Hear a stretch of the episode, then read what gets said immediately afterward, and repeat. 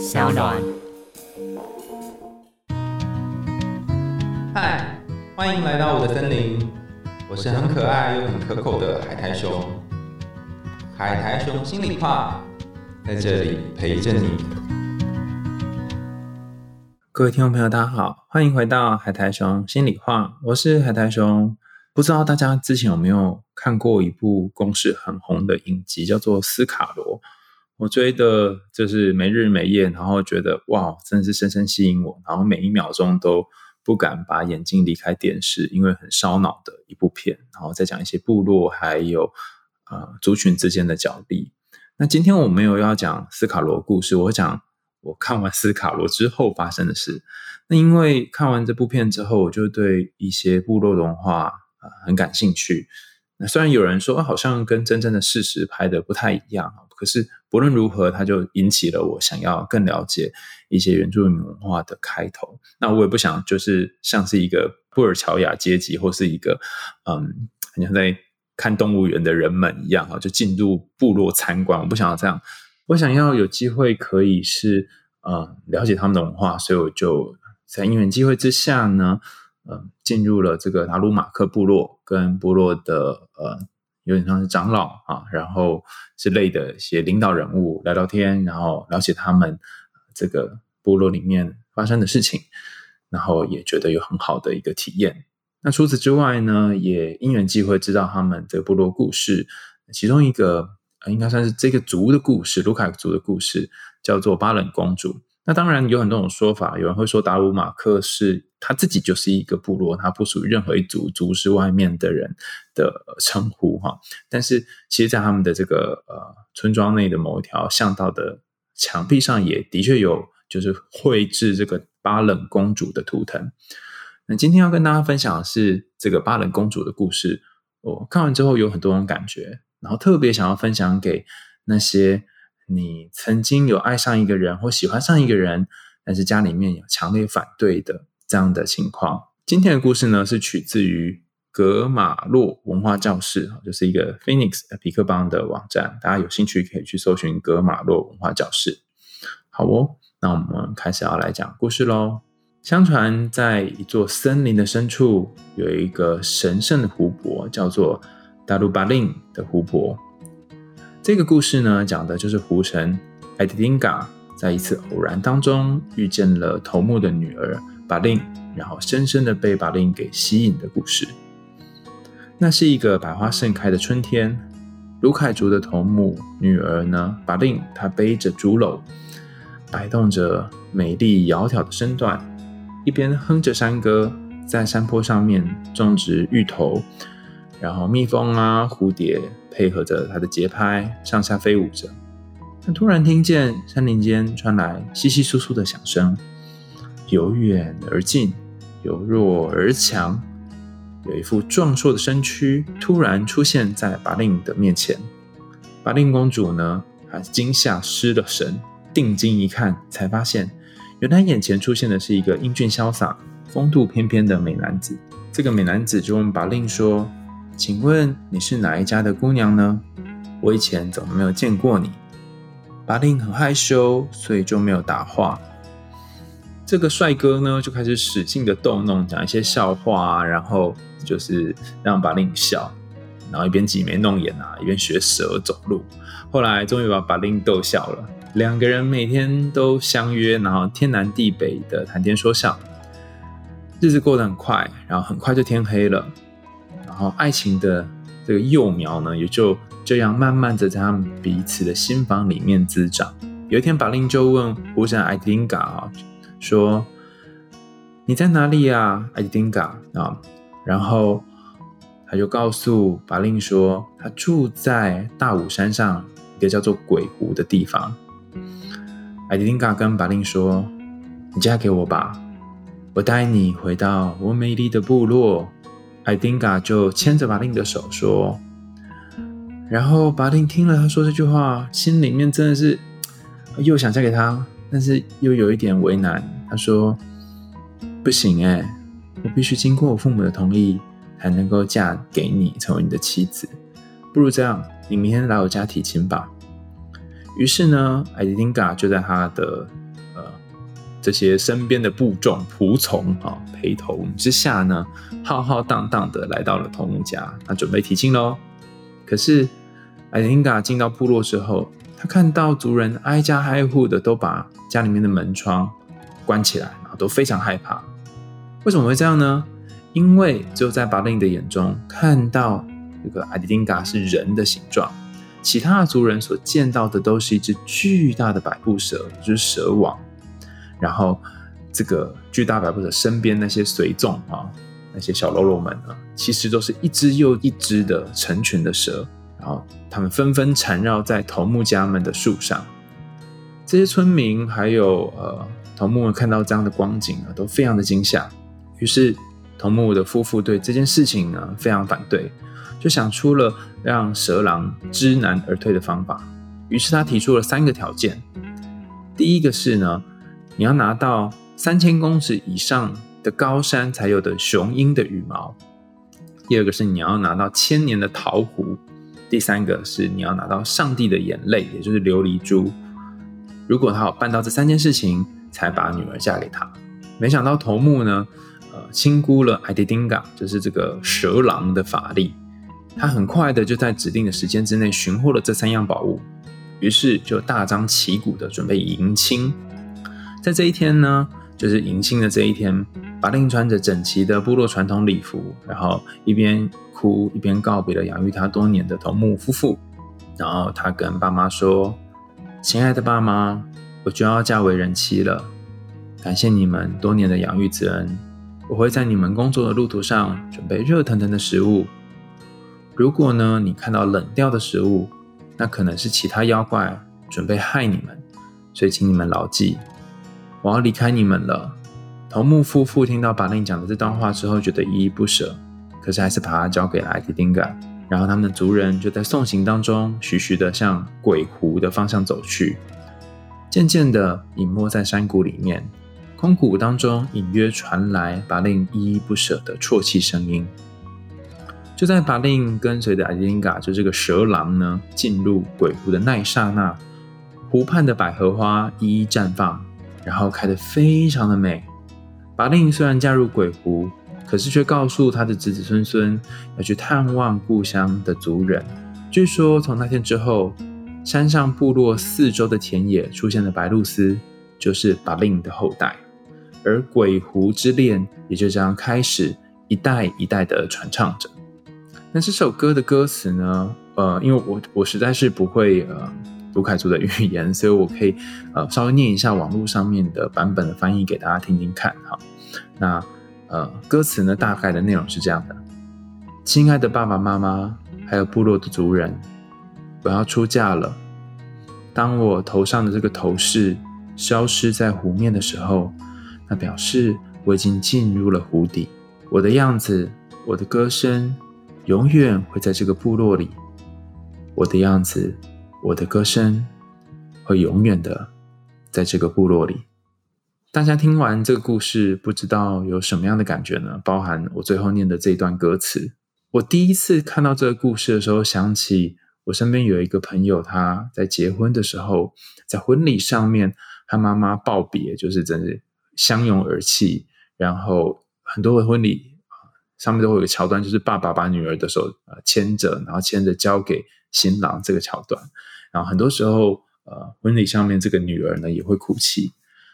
那等到我这个朋友呃婚礼结束之后，我就问他说：“当你抱着爸爸或抱着妈妈，然后在那里呃准备离开，然后想要到另外一个家庭，加入另外一个家庭的时候，你的感觉是什么？”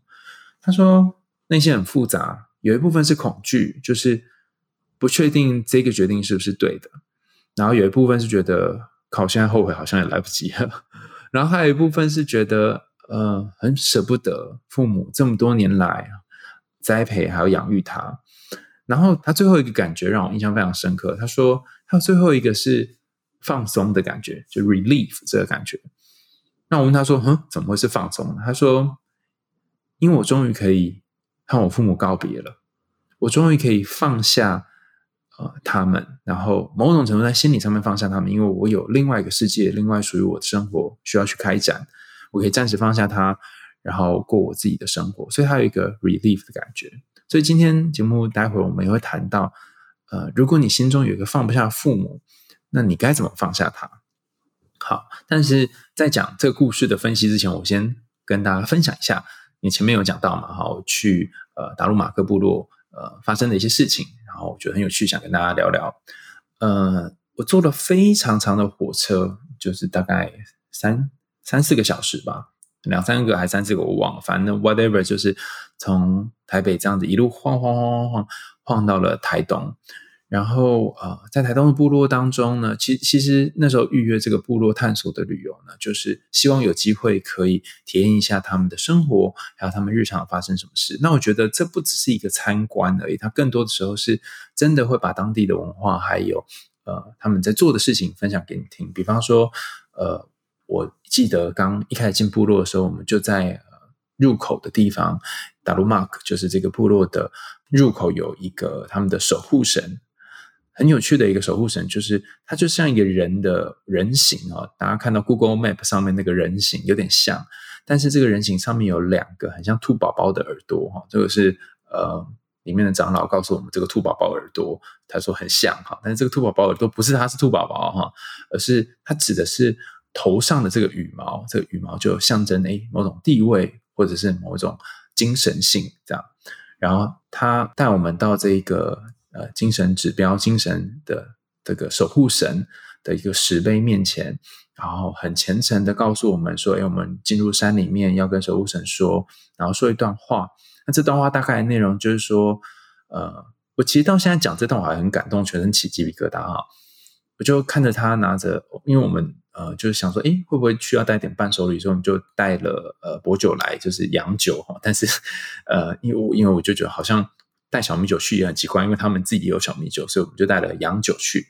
然后，呃，他就买了槟榔，然后就他就在这个守护神面前跟守护神讲了一段话。他说类似的啊，因为我在网上查，应该是讲这一段的内容哦。有一篇论文就在讲调查这个达鲁马克王国的一些文化，那里面就谈到这一段进山的时候会讲的内容啊。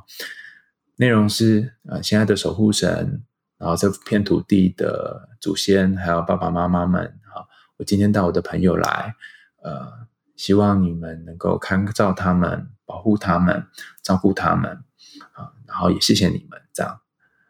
那我觉得很感动，就是现在我在录音的同时，也还是很感动，就是一起鸡皮疙瘩的部分是，他邀请一个在这块土地的神来保护我们那些拜访的旅客，然后我就有一种被。这一颗山林给接纳的感觉，我我觉得很难去说明那种感动。就是 even 我现在在录的时候，还是觉得很感动。所以我觉得进入这个部落，不只是了解他们文化，更多的时候是你会有一种被山给包围的感觉。然后还有一段过程，我觉得也非常有趣。是其中呃，有一天我们安排了一个溯溪的行程。那这个溯溪，我们呃爬的这条溪爬嘛，讲到很更好的词哈，叫做马里里里。我不确定我们发音对哈，就是桑树溪。那米兰妮里应该是米兰妮里哈，米兰妮里是一个女神哈，她是一个非常非常在传说当中是非常善妒的女神，非常善于嫉妒的女神。所以在这个传说当中呢，如果你进入这个桑树溪，就是米兰妮里这这条溪的话，有几个禁忌。第一个是你不可以穿金戴银，你要把银饰全部都拿下来。那第二个是，如果是孕妇的话呢，哈，就不可以进去，或者是你要把你的肚子盖起来。那为什么呢？因为米拉丽她是一个单身的女生，她会非常嫉妒已经有怀孕或有伴侣的人。那她也非常的 greedy 贪婪哈，所以呃，进入的人如果你有带一些金银财宝的话，就会被这个女生给抢走。第三个是不可以在溪水里面尿尿，因为会对这个呃米拉丽不敬哈。那我觉得我想要跟米拉妮做说个道歉哈，女人真的是抱歉，因为朔溪那天实在时间非常的长，所以我实在是无法不在那个河川旁边尿尿。但是我我尽量挑那个呃山边哈的部分尿尿啊，希望没有尿到这个河川里面。后来我们就问讲述这个传说的长老说：“哎，到底为什么会有这样的传说？”那就跟我们分享说，其实哈呃很多部落的传说跟禁忌呢，都是为了保护。就重点是为了保护在这块土地上面生存的人们。大家想象一下哦，孕妇如果去溯溪，如果去河流旁边，其实是很危险的，他们可能小孩就会因此而死掉。所以表面上看起来是一个很糟糕的女神，这到底算什么女神呢？我那时候就觉得哪算女神啊，根本就是一个贪婪的小鬼。可是她其实是用一种方式在保护的这个肚子里面的小孩，尤其是孕妇的小孩。还有包含，如果你去溯溪的时候，你带着很多金饰，其实就有可能会弄不见，然后到最后你就会觉得很难过嘛。所以他就告诉你说，如果要进入的话，你要把一些呃金银财宝都放下，这样才不会不见。那另外一个寓意，也就是说，如果你要进入自然的环境，进入山林的深处，你可能就要把一些俗世，就是世俗上面这些金银的东西先放下，因为你才有办法。真正的体会这个自然给你的礼物，我印象当中非常深刻，是我躺在那个河川里面，然后呃，米拉利里米拉利里，好难念哦，这个溪水呢浸泡在我全身，虽然我是穿防寒衣哈，我就有一种那个全身触电的感觉，不是说水里面有电哦，就觉得哇天哪，怎么可以这么疗愈啊？然后你躺在河川当中看那个河谷上面那个一线天，就觉得好美哦。然后真想要就这样一直就躺在这里，啊，可惜没办法哈，所以就继续往前走。好，那在这整个旅程当中，我都可以感觉到一个巨大的力量，是大自然的母亲用一种方式，她用双手拥抱你，然后把你把抱在她的怀中。我记得还有一次是到一棵树，我已经忘记那棵树叫做，好像是皮孙树的样子啊。这个皮孙树它很特别，它是。外皮呢长长成了之后，它里面会渐渐腐蚀朽化掉，会变成一个空心的树，就只剩下外面的表皮。那里面的这个空间呢，树洞呢，就可以让一些植物、菌类，甚至是各种的鸟类、昆虫在这里栖息，就是个天然的蜂窝等等。那这也是一种。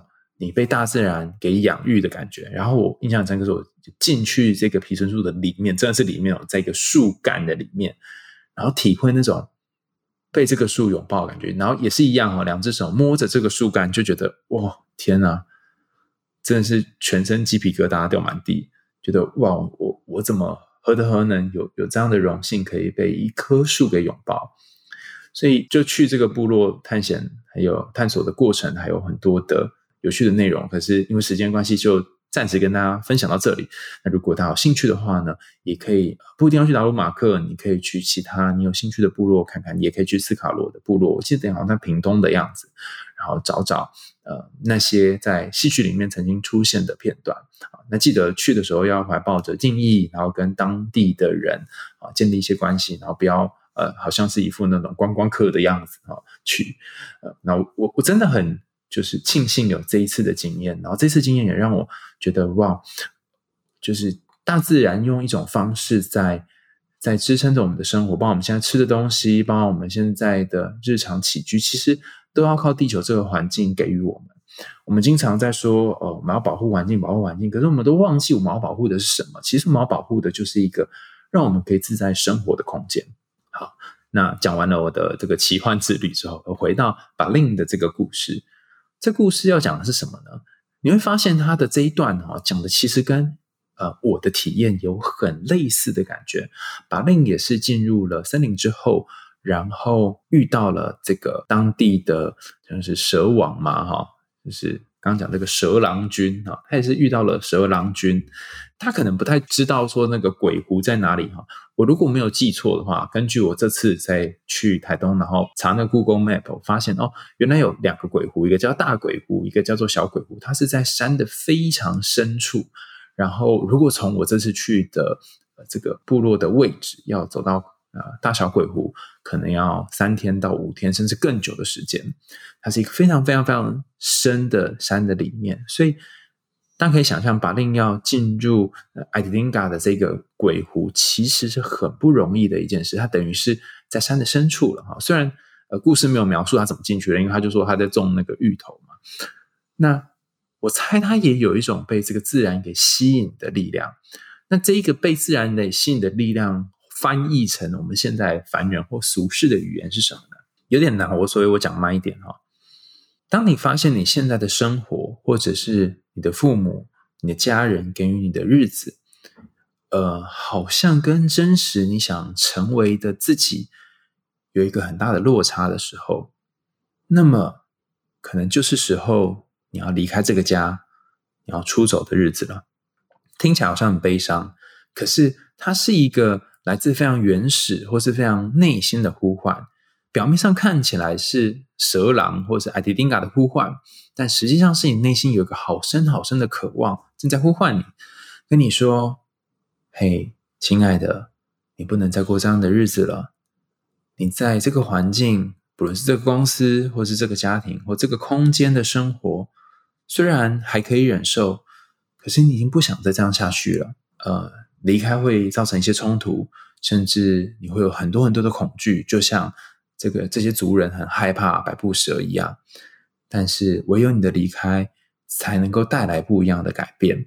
所以你要不要试试看离开呢？好，那当然，这个离开是很困难的，有多困难呢？在这个故事当中，头目就提了三个条件，他必须满足这三个条件，艾迪丁嘎要完成这个条件才能离开。所以，不论是那个吸引你去的对象，他要做多少事情，可是对象，可能是地方，他有很多很多的条件。这第一个，然后第二个是，你也要有足够大的勇气去拒绝你的家人。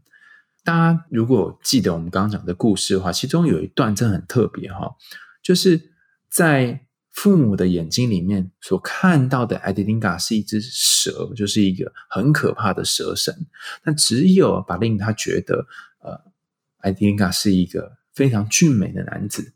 那很多时候对应到我们现在日常生现实的生活，就是。你爱的那个人，身边人都说他是渣，不论是渣男或渣女，或是不能去爱的人，甚至你的爸妈都极度的贬损他，说他是很烂、很糟糕的人。当然，或许你事后真的会发现他是这样的人，但是，呃，也有可能在那个时候，你会觉得为什么都不能认同我，为什么都不能相信我？那在这一个一来一往的挣扎当中，其实你要能够坚定你所相信的事，甚至抛下父母，是非常非常困难的事情。那这个困难可能会让你甚至觉得我有办法做到吗？或是你会非常不忍、非常不舍。那如果你要经历这个过程，呃，中间要发生什么才有可能离开呢？也就是说，嗯，常常有人在成长过程当中会会试着要去寻求父母的认同，呃，不论你做什么工作、念什么大学、去什么地方，都希望父母可以认可说，嗯，你做的是对的，或是你做的是好的。嗯，我觉得呃很棒，要很努力才去换得父母的一个称赞。可是有些时候父母可能不一定会给你这个称赞，甚至还会贬低你。很多你觉得好的东西，他们也觉得不好，根本就是你见识太少，他吃过的盐比你吃过的米多等等。就像呃，法令喜欢上艾迪丁嘎，那他家人也觉得你怎么会这跟这种蛇就这么可怕的蛇在一起？那要出走，或者是要离开家，甚至是要独立，呃，告别父母。这么困难的路途当中，要先经过哪些事情呢？我们可以从这个故事的开头来看一下。首先，第一个是你得背着一些行囊。故事的开头是把令他背的那个竹篓。如果大家有看过斯卡罗，就会知道，就是女主角那个蝶妹哈，Butterfly 就就是背着一个竹篓，到哪里都背着一个竹篓。这个竹篓哈有很多很多的象征。那我为了不要剧透，所以我讲一小段，就是里面的台词啊。在斯卡罗里面有一段台词，就是里面有一个军官李先德，就是他是呃蝶妹 Butterfly 的，应该算是上司吧。然后他在呃剧情的中间有一段，就说跟蝶妹说：“你什么时候才要把你的这个竹篓从背上拿下来？”那这句话它有一个好深好深的隐喻哦。呃，可能每个人解读不一样，但我的解读是。你什么时候才要把你原生家庭或过往的沉重的负担，给你的枷锁跟这些限制，从你的背上给拿下来？所以开头你一定是背着某种沉重的东西，背着某一个呃，你可能暂时无法放下的东西，就是把另背的这个竹篓，然后进入一个。父母所不在的世界，这个世界可能是出国，可能是遇到一个你喜欢的对象，可能是呃，终于读到了一些书，看到了一些影片，听到我们的 podcast 等等。哈，那此时的你还是背着竹篓哦，而且你还没有办法放下竹篓。那你在做什么事情呢？哈，呃，故事的一开头是背着竹篓，然后唱着歌，在山坡上面种着这个芋头，然后旁边有这个蜜蜂跟蝴蝶跟他一起跳舞。首先，芋头是一个主要的食物，在对于这个啊当地人来说，呃，我我这次去是吃到比较多地瓜啦，吃到比较少芋头，但是芋头跟地瓜这是他们常见的食物。然后大家都说哦，原住民猎山猪，但其实猪肉，尤其是肉哈，是很难得很难得才有机会可以吃到，可能是节庆才会吃到，所以他们有些时候会把它腌起来，吃不完猎到一条水路或山墙，就会把它腌制起来，用这个盐把它风干等等，然后以便在节庆的时候可以吃这样。好，那由于你第一个要获得的是一个身体上面的饱足感或心灵上面的安全感，那这个安全感就是呃，不论是芋头或者是番薯，就至少让你可以得到部分生理上面的安稳，或者是基本的安稳。这是第一个，你要离开家人的第一步，你要让自己先安稳下来。如果你还是很容易受很多事情影响，甚至你情绪非常经常。在这个上下起伏，那可能不适合在这时候离开你的家人。比方说，我曾经遇过一个呃，应该算是我当兵的时候的同梯吧，他跟家人也是有非常非常非常多的冲突跟争执，然后呃，他的情绪也是经常很不稳定。那当然，他有也有被诊断是一些身心疾患部分，但是不是重点，所以我就跳过不讲他到底是什么疾患。总之，就是我这个朋友他就跟我说，他很多时候早上起来就会非常讨厌自己。然后到睡觉之前又觉得非常焦虑，他每天都在这个情绪的漩涡当中，他也无法安稳的生活、安稳的工作。然后后来开始吃药，开始接受智商等等。可是他也跟我分享，在这这个过程当中，他也曾经试图要，他已经三十几岁了，想要离开家住，可他就没有办法离开，因为爸妈总是会讲一些很难听的话，就情绪勒索的话，说什么啊，那个呃长大翅膀硬啦，就不要我们啦之类的，所以。那他好难离开。他尽管已经看过木之的跟苏珊·福尔的这个情绪勒索书，两本都看过，可是还是好难放下哦，好难告别父母。他他觉得非常非常的痛苦，所以还是继续困在这个父母的牢笼当中，尤其是情绪勒索的牢笼当中。那我就问他说：“你有没有想过？哎，你现在你？”真正需要的是离开父母吗？他就他仔细想一想，就告诉我说，其实他真正需要的是一个安稳的感觉。所以，他第一步是先找一个让他可以安稳的地方。于是，他后来就遇到了他现在的应该算是同居女友，就搬出去住，然后跟一个女友先住在一起。那这个地方是让他觉得安稳的。对应到这个故事里面，就是那个呃芋头或者是番薯，就是让他有一个基本的安全感的保足，然后再来才能够接下来的事情。那接下来要做什么事情呢？我相信有很多呃关注身心灵、心理健康，或者是想要探索自己的人，呃，都很拼命看很多书、听很多的节目、听很多 podcast，希望自己可以变好，变得比较不焦虑，变得比较安稳等等，很努力，很努力。那这就是接下来大部分人会做的事情。安稳之后，你就会变成蜜蜂。蜜蜂是一种很特别的生物哈。呃，在这个故事当中，它种芋头的时候旁边有蜜蜂嘛？那蜜蜂这个生物有什么独特之处呢？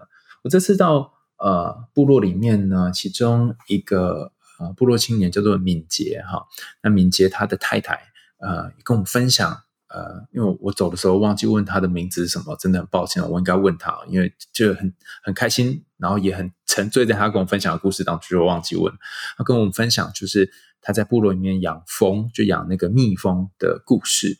那故事很长，但是我就跟跟他截取一段最精华，他说。哎，你知道蜜蜂是怎么样生活的吗？我说我还真的不知道哎哈，因为我不是念生物，我完全不知道。那如果我有讲错的话，或者是这个太太她有讲错的话哈，大家也可以留言纠正啊，因为我也是听来的。他说蜜蜂呢是呃，它可能都只有六十天，四十到六十天的生命，它生命非常的短暂，但几乎从出生开始的那一刻就在工作。然后一出生就要开始打理家里面有很多很多六角形的这个房间，然后呃一直等到呃在这个成长的过程当中，也要不断的在这个不同的房间里面工作。那他们因为生命很短暂，所以他们的人生义务就是为了繁衍下一代这样子。然后等到你长大之后，工蜂哈就是。大概要等到你生命的最后十天，你才能变成外行蜂，就是飞到外面去采花蜜，然后进来到这个呃蜂巢里面的外行蜂。等于是你要快死才能飞出去就对了，而且你飞出去这飞十天之后你就挂点了啊！所以你生命最后的那几刻还是燃烧在建筑这个蜂窝当中。那我听到这个故事，我就觉得哇靠，根本就是我啊，就 我就。大大家之前有听，就是呃柯文哲有讲过，呃，我们早上起来就嗡嗡嗡嘛，我就觉得好奇怪，为什么不是啄木鸟啊，或者不是毛毛虫，为什么是蜜蜂嗡嗡嗡呢？那现在终于了解，那是因为蜜蜂一生都是辛勤在工作，醒来就工作，然后呃几乎都没有停止在工作，所以蜜蜂用三个字简称就是劳碌命。那刚刚讲到说，呃，当你有一个基本温饱的时候，再要做什么事呢？很多人都会进入所谓的劳碌命的人生，为了探索自己，为了认识自己。为了疗愈自己过去的伤口，然后上了很多的课，呃一些心灵成长的课啊，或者是呃听很多的呃 podcast 啊，看多的书，你就开始像蜜蜂嗡嗡嗡一样。那这个方法有没有用呢？对有些人来讲有用，对有些人没用。可是有些人可能就会像蜜蜂一样很疲惫的就挂点了啊，就像我经常会觉得好累好累，我想要休息这样子。那这个想休息的心情，有可能就会让你有机会遇到。下一个阶段的改变，首先是芋头嘛，再来是蜜蜂，那再来是呃，你就会遇到你人生当中的这个蛇狼哈，也就是艾迪丁嘎，你会遇到他，然后你就会开启一段恋情。那这个恋情不一定是真实的恋情，可能是你认识到一个新的自己，你和新的自己谈恋爱，然后你会觉得这感觉好特别哦，好好哦。就像我这次进到山里面，我有一个很特别感觉，因为我们是去溯溪嘛。然后，呃，就是教练会在比较大的石头上面拿一条绳子，然后我们可以就是攀上去。那我靠自己的力量爬上去的时候，尤其是我平常都没有在练肌肉的人了哈，爬上去的时候有一种觉得哇，我竟然可以耶这种感觉。所以这个可以的感觉又增加了我的自信心跟希望感。我好像认识一个新的自己。然后后来在河床上面，躺在河床的一个石头上面，躺在那个床上睡觉。有一种正是天人合一的感受，躺着的时候，我会又感觉到另外一个很自在的自己。这也是以前我很少很少认识的自己。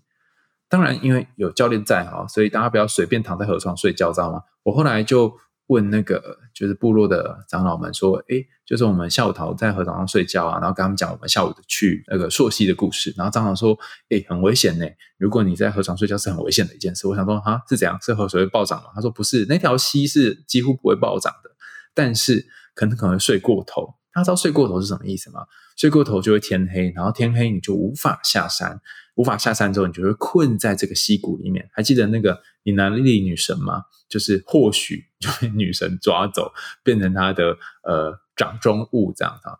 这这个当然是开玩笑，但意思就是说你可能会被困在山中，你没办法出来，你要等到隔天。然后如果粮食又不够，你可能会失温哈，所以是非常非常危险的一件事，就不要不要睡过头。那还好，因为。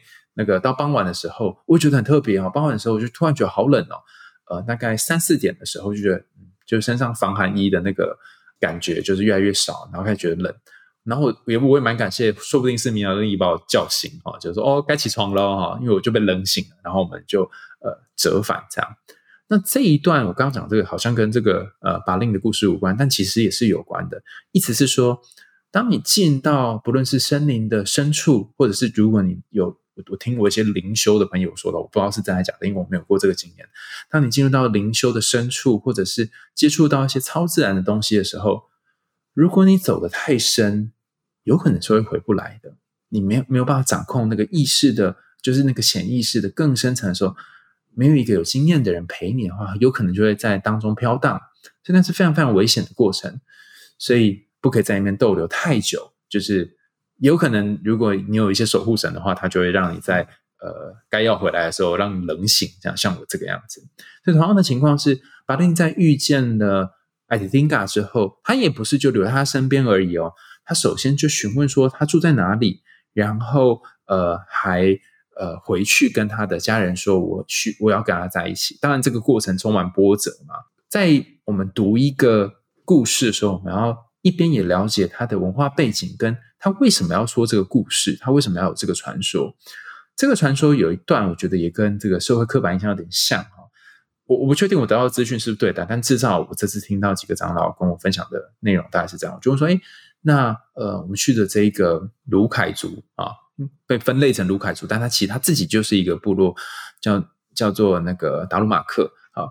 那就问他说，哎，请问你们的文化是父系社会还是母系社会？那回答。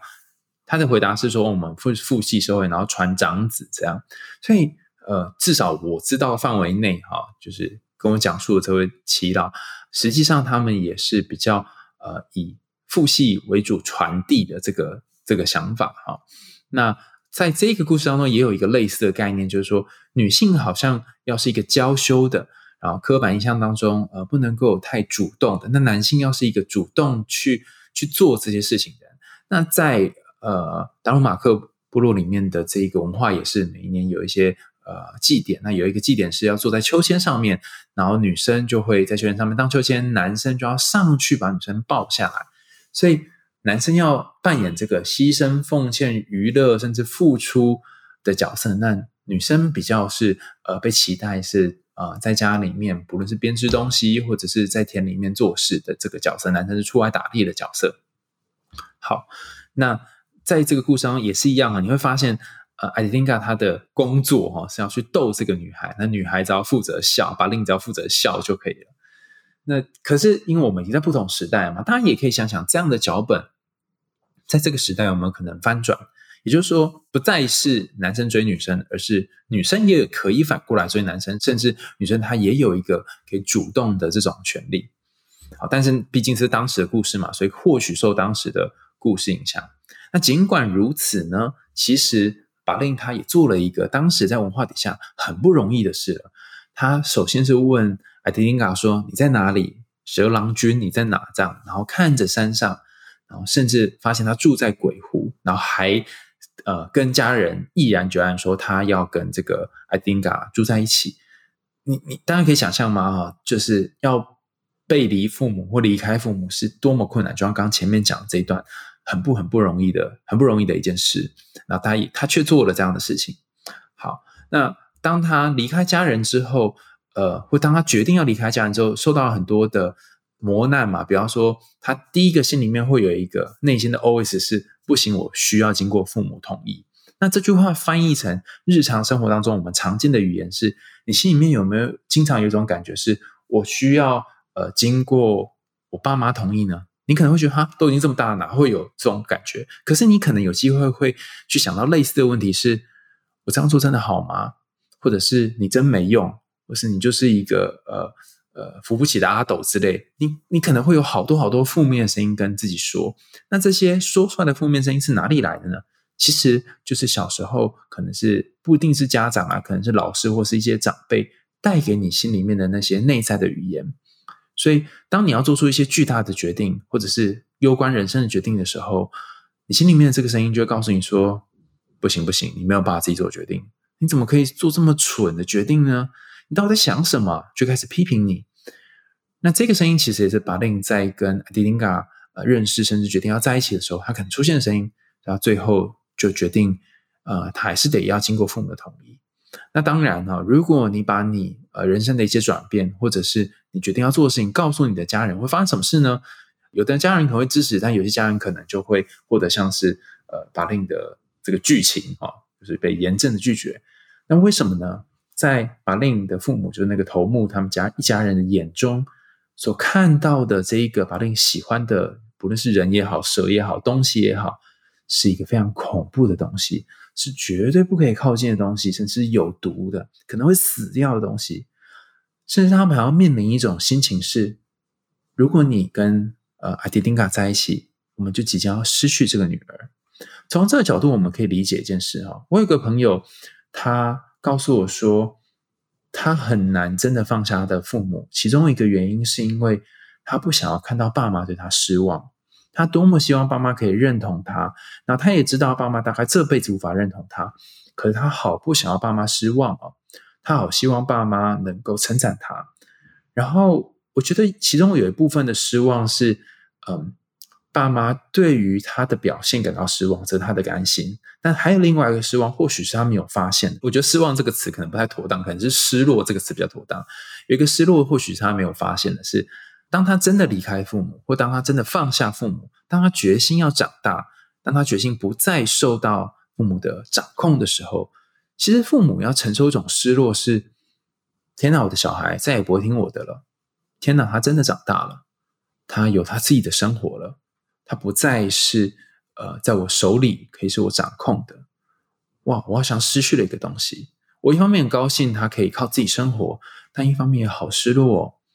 那个以前在我怀里面，呃，我抱着他的孩子，现在即将要有他自己的人生了。那这也是呼应到前面的这个段落，就是那个我朋友结婚的这个段落，是他告别他父母，然后有一种 relief 的感觉，就是哦，至少我可以开始新的人生。可是又有一种难以言喻的悲伤感，因为很舍不得这段时间，只要是父母陪着他。好，刚后来提到另外一个朋友，他呃，其实很难呃离开父母，会放下父母。其实一部分的原因，就是因为他没有办法接受父母对他的失望。那还有一部分原因是他可能也好难好难去接受到父母的那个失落的眼神。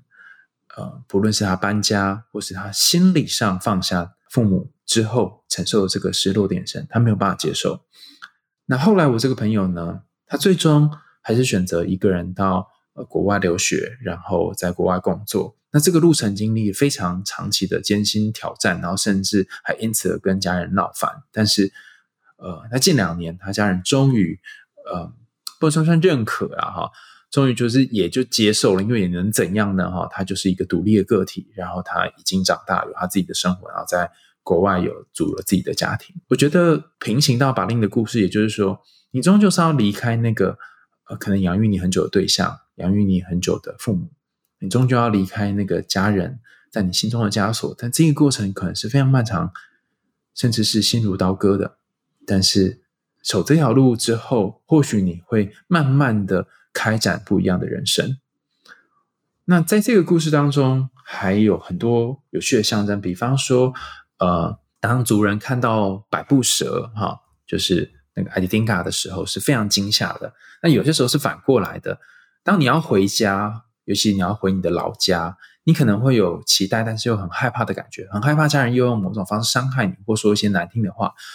我太久没见面了，不知道讲什么。对于某些人来说，可能会有这个惊吓或害怕的感觉。所以表面上看起来是这个头目家的人很惊吓、很害怕，但很有可能是反过来，这个害怕是把另的投射，这是其中一种可能。那另外一个有意思的是，呃，刚刚我说我进入呃达鲁马克。的时候，村庄的守护神头上有两个羽毛嘛，哈，所以在这一个故事里面也看到那个羽毛，所以羽毛一部分是象征雄壮威武或者是勇敢，那一部分可能也象征着一些神圣的部分哦，所以是雄鹰的羽毛就插在头上，或者是地位的象征。那第一个是雄鹰的羽毛，第二个是千年的桃核，第三个是上帝的眼泪琉璃珠。那这三个东西在很多的故事当中，我们都会看到说，哦，那个呃。某某人要为难另外一个人，所以他就可能叫他去找三样东西。大家可以去找，之前有好多故事都是叫你去找三个东西，然后达成任务之类的。那就有点是模仿其他神话，要要找三样。那这三个分别代表什么呢？大家可以上网搜寻一下桃核、跟琉璃珠、跟雄鹰羽毛，它分别的寓意到底是什么？那我这边想要特别谈两个隐喻哈，一个是呃有关于。百步蛇这件事情，百步蛇是台湾很多的族呃的部落呢，很呃会崇拜的一个应该是圣兽吧哈。那不论是台湾族或者是卢凯族哈，很多人都称百步蛇是他们的灵兽或者是长老啊。那崇拜这个百步蛇，其实也有这个主灵崇拜的意义，它是部落里面的守护神哈，那它象征着所谓的安定啊、和平啊，哈，或是不会攻击的形象。那关于百步蛇也有一个有趣的故事哈，这个故事是嗯，在很久很久以前，有一个布农族的夫妇哈，然后妻子想帮先生做一个很漂亮的衣服，可是不知道编什么花纹。那有一天呢，妻子就看到了百步蛇，小小只的百步蛇，就跟那个他的妈妈百步蛇妈妈说：“哎，你可不可以把这百步蛇借我？然后我回去按照这个花纹哈，就是缝一只这样子。”可是。呃，借来借去的过程当中，这个小百步蛇不小心就挂点了。然后一个星期之后，这个百步蛇妈妈呢，就前来布农族的村庄去讨这一只他的儿子哈，应该是他的小孩。然后呃，甚至攻击这个村庄。后来经过了呃一系列的这个战争之后，两败俱伤。然后后来他们就想说，是我们呃布农族就想说是我们先不对在先，所以就。呃，不再屠杀百步蛇，甚至用很恭敬的态度去对待百步蛇，就像是朋友一样的对待百步蛇。好，那这个是我在林务局环境资讯中心看到的一一小段传说故事。那你可以看到说，其实它是一个跟大自然。斗争，或是跟大自然对抗，但最后选择退一步，然后可能就是臣服于自然，然后跟自然共处的一个过程。所以百步蛇在这个故事里面，一开始呃，就是巴令的父母事实上是非常非常反对的，他最后也是选择顺从女儿的想法，然后顺从这个自然的步调，然后让女儿进入了森林。那这个顺从最后带来什么后果呢？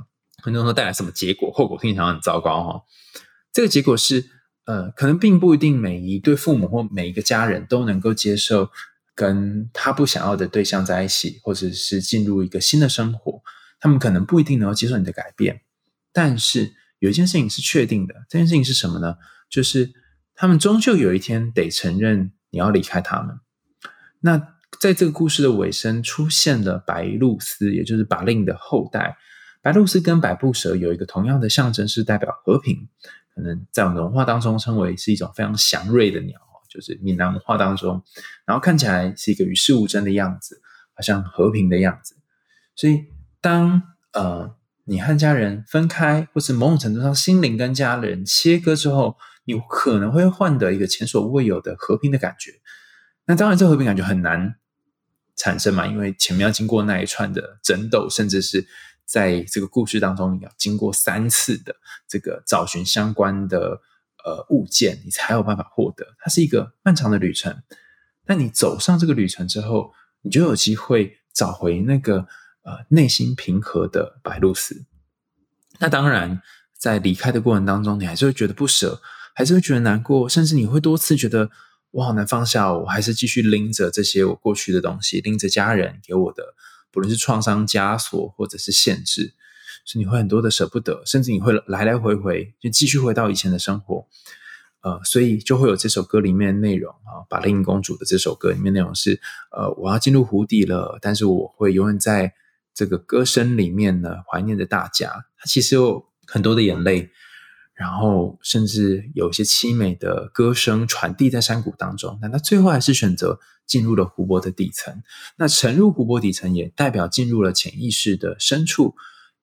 这个潜意识深处，不是说你真的要开始变得这整个人消笑的，而是说你进入另外一个世界，是更认识你自己，更了解你自己。那这个了解你自己的旅程，是势必得先从离开父母开始。好，回到今天的主题。我们到底要怎么离开父母呢？